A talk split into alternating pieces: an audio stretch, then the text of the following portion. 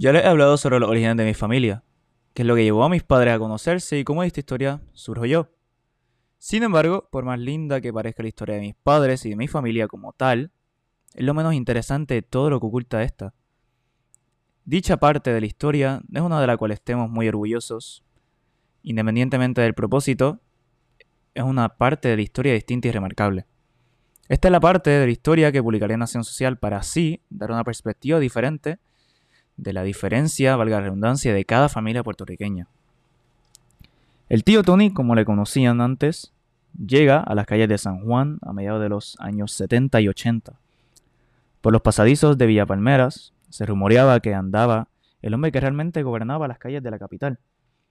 Antonio, un hombre con gotas de sangre italiana en su anatomía, logró controlar tres de las cuatro partes en las cuales se dividía el sector del narcotráfico en San Juan. Fuentes cercanas a él infieren, y se basan en palabras propias de aquel hombre, que sobrevivió sobre 10 atentados de asesinato en su contra, disparos, supuestos accidentes de tráfico y bebidas con drogas entre ellos. El tío Tony llevaba un estilo de vida extravagante. Según familiares, salía de compras semanalmente y regresaba con relojes, zapatos, trajes, anillos, cadenas y sus favoritos, gafas de sol.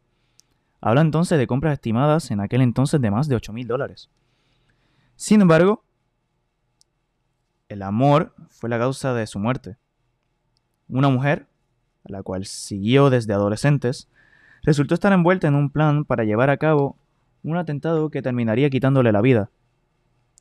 Pero no sin antes, el don, haber contado con el ahorro de sobre medio millón de dólares, de los cuales no se tiene conocimiento de su paradero siendo entonces la mayor incógnita que persigue a la familia.